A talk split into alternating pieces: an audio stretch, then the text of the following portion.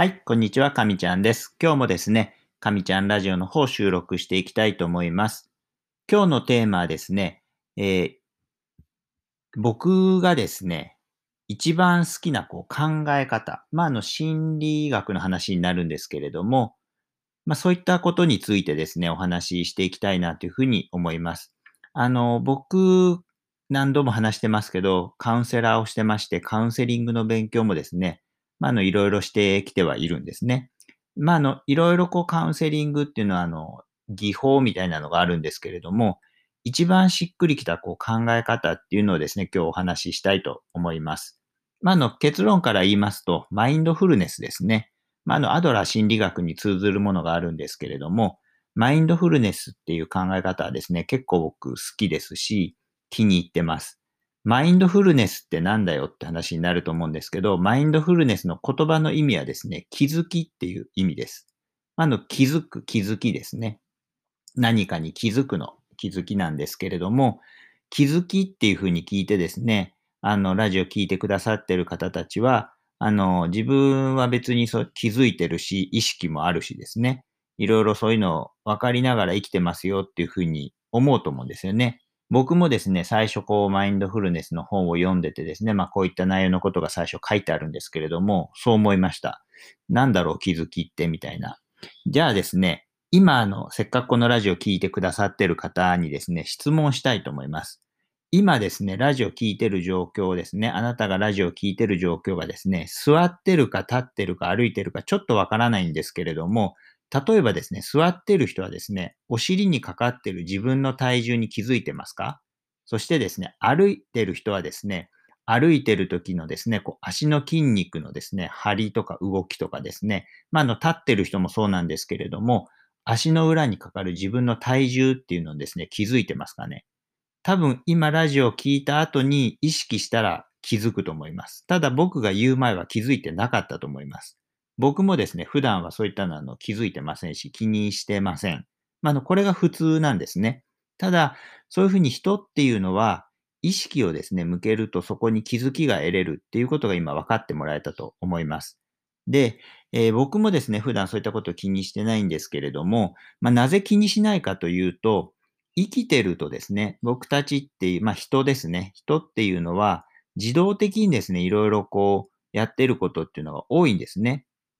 自動的にやるっていうのは、結構あの、便利なんですよ。いちいちですね、こう意識したり考えたりしなくてもできるようにですね、脳みそっていうのがそういうふうに作られてるんですね。まあ、の、なぜかって言えば、それはさっき言ったあの、歩くときですね。歩くときにいちいち右足出して左足出してっていうのを大人になってやらないと思うんですよ。ま、の中にはいるかもしれないんですけれども、ほとんどの人はやってないと思います。もしですね、それをこう毎回毎回意識しながら歩いてたらですね、脳が疲れるんですよね。なので、そういった風に脳が疲れないように、もう自動的にですね、こう体の動きっていうのをこう処理するようにですね、これは脳のメカニズムがそういう風になってるんですね。で、これってですね、すごく便利なんですけれども、自動化してしまうっていうことはですね、それに慣れちゃうってことがあるんですね。で、自動化に慣れてしまうと、自分自身がどう感じてるかとかですね、何をこう意識しているのかっていうのがわからなくなってですね、で、そのわからなくなったりすることによって問題が起きることがあるんですね。まあ、あの、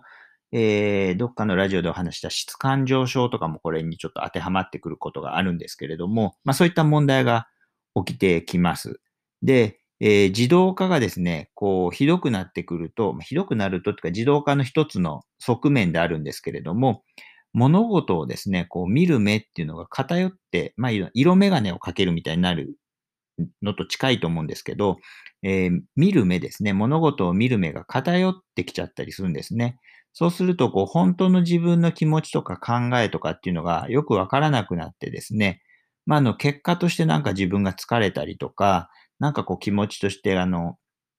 嫌な気持ちというか、なんかこう、不快というかですね、まあ、あの、よくもやもやするっていうふうに言う方もいるんですけど、そういった感じになったりもします。そのためですね、このマインドフルネスっていう考えがあってですね、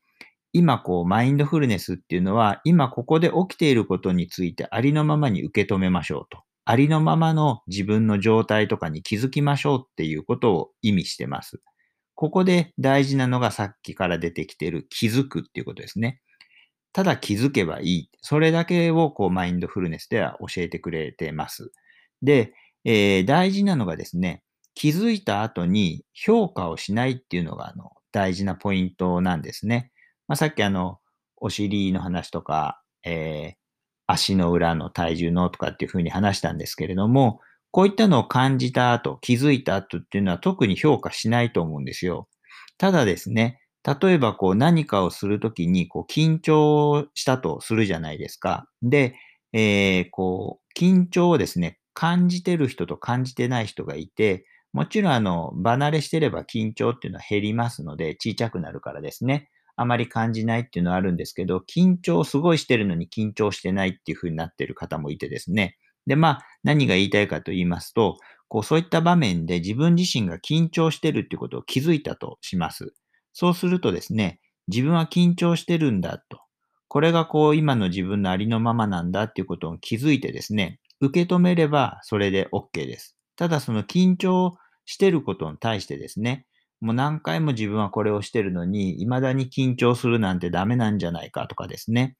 まあ、あの、自分っていうのは、なんでこう成長しないんだみたいな風にですね。ここはあの評価ですよね。今僕が話したダメとかですね。そういうのは評価が入っちゃうんですね。だからこういった評価を入れないっていうのがあの大事な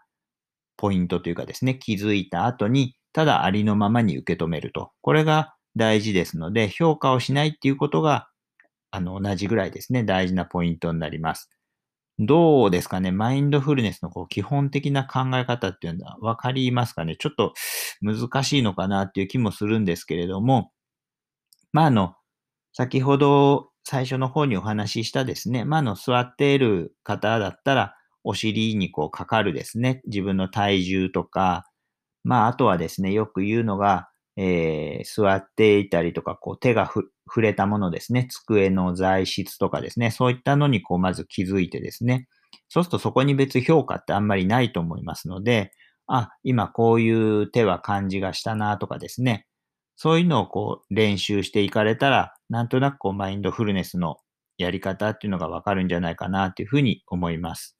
僕はですね、このありのままの気持ちに気づくとかですね、あとそこに評価しないっていう考え方がですね、結構気に入ってるんですね。まあ、どうしてかと言いますと、こういったふうにあの、ありのままに気づくとですね、意外とこういろいろな物事に対して自分自身が対応しやすくなるんじゃないかなっていうふうに思うからですね。まあ、あの、じありのままに気づくっていうのはその自分の気持ちですね。心とか感じたことっていうのをそのまま受け止めてやると、例えばこう周りからですね、あ、これやっといた方がいいよとかいろいろ言われてもですね、実際自分の気持ちがこう、あ、これあまり気乗りしないなとかって気づくじゃないですか。そしたらこう、そこで周りに合わせて動いちゃうんじゃなくてですね、どうやってこう、周りに対して、まあ、あの、言葉悪いですけど、言い訳みたいなのして、それをやらないでおくかとかですね、そういうふうにこう、頭をの使い方みたいなのが変わってくるんですね。そうすると結構こう、生きやすくなったりですね、あの、物事のこう対応っていうのがしやすくなるんじゃないかなっていうふうに思ってます。今日はですね、マインドフルネスのですね、基本的な考え方についてお話をしてみました。はい。今日のラジオはですね、このぐらいにしたいと思います。僕のラジオはですね、こういった心理系のお話を中心に話してますので、よければですね、またあの次のラジオも聞いていただけたら嬉しいなと思います。今回みたいにですね、少しちょっと難しいかなっていうこともお話ししていきますので、もしよくわからないとかがあればですね、あの、お気軽に質問していただけたらですね、またそのことをこう、ラジオでお話ししていきたいなと思ってますので、今後もぜひよろしくお願いします。それでは次のラジオでまたお会いしましょう。さよなら。